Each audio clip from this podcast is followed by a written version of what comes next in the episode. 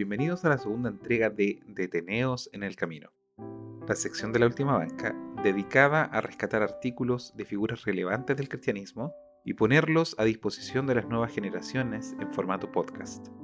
Continuando con el movimiento pentecostal chileno, en el cual nos enfocaremos por un tiempo, veremos otro artículo escrito por su fundador, Pastor Willy Hoover, titulado La babasa de la antigua serpiente publicado originalmente en la revista Chile Pentecostal número 133 en agosto de 1926 e incluido posteriormente como uno de los cuatro artículos del apéndice del libro Historia del Avivamiento Pentecostal en Chile del mismo pastor Willy Hoover, publicado en 1931.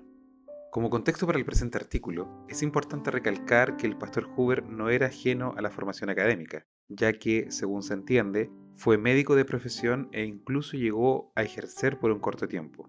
Y además, como todo pastor metodista episcopal, tenía formación teológica, llegando incluso a estar a cargo de la sede en Valparaíso del Seminario Teológico Metodista. Pasemos ahora a revisar el presente artículo.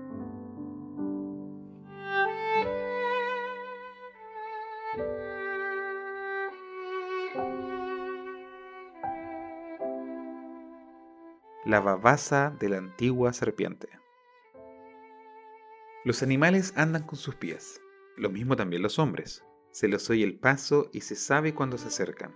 No así las serpientes y las de su clase. Se desliza silenciosamente y llega su víctima, cuyo primer aviso de su peligro, en muchísimos casos, es la picadura envenenada que le produce la muerte. Muy astuto es el diablo y en ninguna cosa mostró más astucia que cuando entró en la serpiente y usó de sus artes para engañar al hombre. Vemos con qué éxito obró y tan contento quedó con este éxito que usa las mismas artes hasta hoy. Y la maravilla de las maravillas es que siempre tiene el mismo éxito, no solo con los hombres del mundo que no conocen a Dios, sino también, como en el principio, con los hijos de Dios. Uno creería que los hijos de Dios los que hemos leído tan triste historia de cómo Satanás engañó a Eva y decimos, qué torpe, si hubiera sido yo, no me habría dejado engañar. Los que tenemos la palabra de Dios para iluminar y guiarnos, era de creer, digo, que los cristianos ya no se dejarán engañar con aquellas astucias viejas ya tantas veces descubiertas. Pero sí, la vela siempre fascina a la mariposa, el árbol del saber siempre fascina y engaña al hombre y a la iglesia. ¿Qué idea más común? Que la ignorancia es la causa de los vicios y de la maldad, que solo se ha de dar a un niño una buena educación para que se haga un buen hombre. Si esto fuera cierto, los hombres de educación serían buenos y los ignorantes nomás los malos. Pero de que esto no es verdad se evidencia por todas partes. Son los abogados y los ricos, que por cierto no carecen de educación, los que explotan al pobre, que niegan al trabajador su jornal, que echan mano sobre las propiedades de las viudas y los huérfanos, dejándolos en la calle. Son los hombres educados que se emplean en las oficinas públicas y estafan gruesas sumas, ya en el ferrocarril del Estado, ya en las tesorerías, ya en las obras públicas, ya en las bolsas, hombres educados que falsifican las monedas, los cheques, las firmas, etc. Y ¿No hay cantinas, mesas de juego y burdeles para toda categoría? En una ciudad en el norte de este país, hace algunos años, un juez tuvo que ser recogido por su familia de un burdel donde en una cama había muerto de apoplejia. ¿En la penitenciaría no hay también bachilleres y doctores? Sí, los hay. Pero a pesar de todo esto y de mucho más que está bajo la observación de cada uno, este engaño persiste, y los hombres lo hablan, como si fuera probado por los siglos en vez de ser contradicho por los siglos. No es muy extraño esto entre la sociedad del mundo, porque el Dios de este mundo les cegó los entendimientos de ellos. El mundo tiene su Dios y es natural que le crean, aunque sea, como en verdad lo es, el padre de las mentiras. Pero que los hijos del Dios viviente se dejen engañar en esta dirección por Satanás parece increíble. Pero sí, lo hacen hasta el día de hoy. Dirá alguien, ¿y cómo? sencillamente en el peso y el valor que atribuyen a la educación en la obra de salvar almas, la predicación del Evangelio, y la dependencia que ponen sobre ellas. Esto se muestra de varias maneras. Una, en que cuando comienzan a estudiar para el ministerio, tanto los profesores como los alumnos se ocupan más de la cabeza que del corazón, y más de los argumentos de los hombres que de la oración y de que así ha dicho Dios.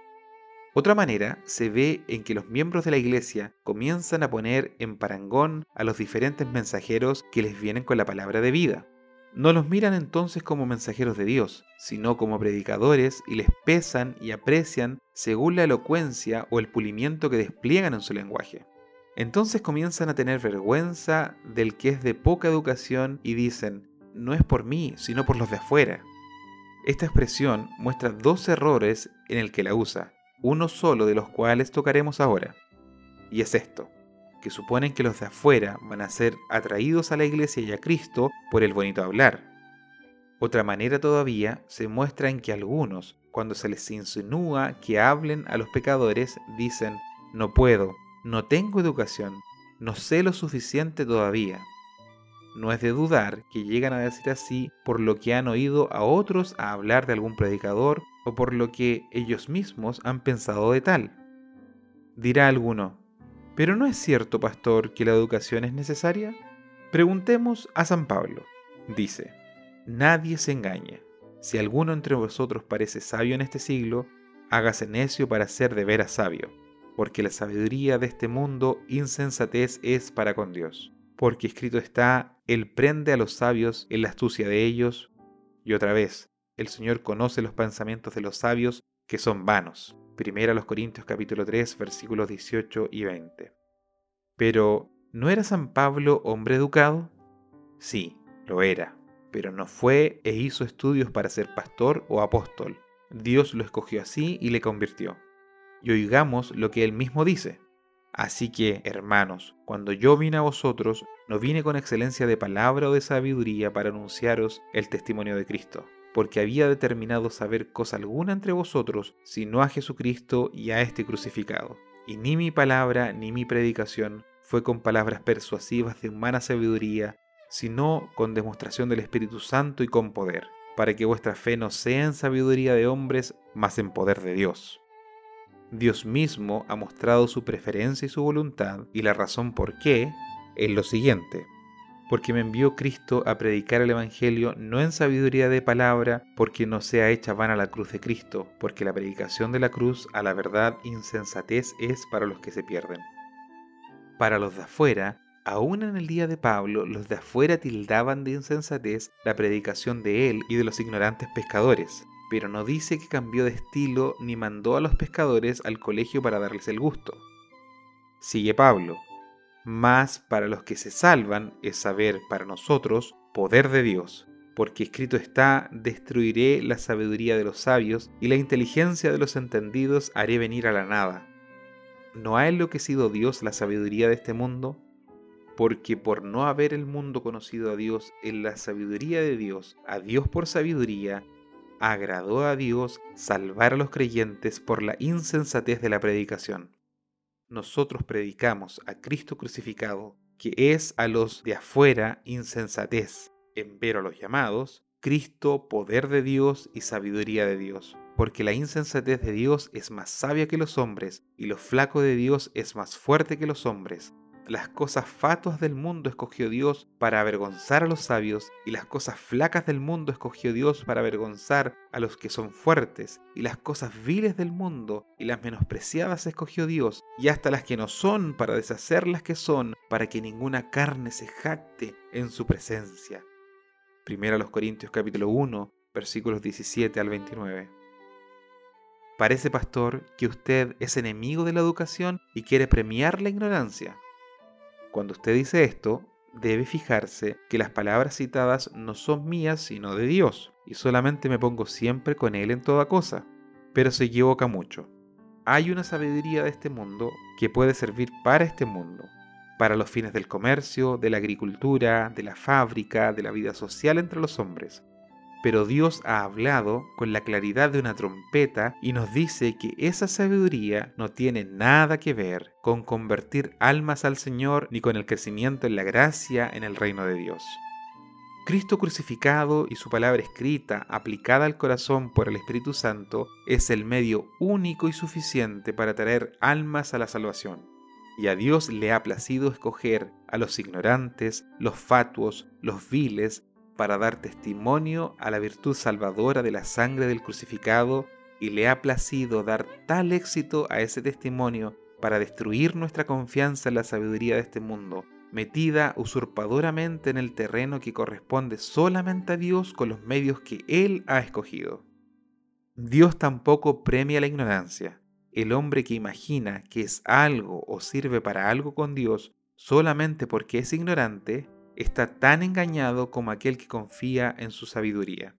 Hay un solo objeto de confianza, Dios.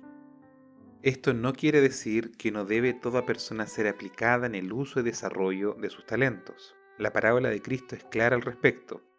Las palabras de Pablo a Timoteo, en 1 de Timoteo capítulo 4 versículos 11 al 16, sobre estas cosas, muestran claramente el deber cristiano en la materia. ¿Nosotros los pentecostales aprenderemos la lección o nos dejaremos engañar como la iglesia cristiana ha seguido dejándose engañar por los siglos desde los primeros tiempos hasta ahora? Qué sabios y dichosos seremos si aprendemos por la experiencia de la iglesia en lo pasado. En su comienzo cualquier ramo ha hecho su principio movido, avivado, alimentado y acrecentado por el Espíritu de Dios. Fueran ricos, fueran pobres, fueran ignorantes o fueran educados los que daban testimonio o predicaban lo hacían con el poder del Espíritu, no confiando en nada en la sabiduría humana. Pero como dice Pablo, no son llamados muchos sabios, muchos nobles, sino había muchos pobres. Eran ignorantes, y en el empeño de educarlos comenzaron a dar demasiada importancia a esa educación y a confiar en ella, con el resultado en todo caso de que el poder del Espíritu les dejó. Y ahora los seminarios y los estudios están puestos muy arriba del poder de Dios. Ellos lo negarían, pero los hechos lo demuestran. Esta es la pelea que Dios tiene con la iglesia. Él quiere siempre que nuestra fe no sea en sabiduría de los hombres, sino en el poder de Dios. El gran escritor inglés Juan Milton, el notable poeta ciego que escribió El paraíso perdido, hace tres siglos dijo de la iglesia lo siguiente, que es tan de actualidad como si se hubiese escrito hoy. Y esta es solamente una prueba más de que aún los cristianos, las iglesias, se dejan engañar siempre en la misma manera y nunca aprenden ni por la experiencia de otros ni por la misma palabra de Dios.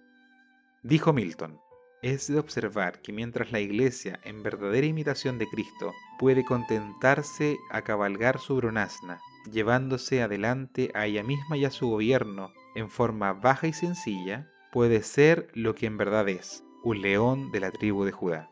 Pero cuando, despreciando la poderosa operación del Espíritu, por medio de las cosas flacas del mundo, ella piensa hacerse más grande e importante, vuelve ella misma en asna, y en lugar de andar en medio de osanas, todos le pegan con piedras y terrones.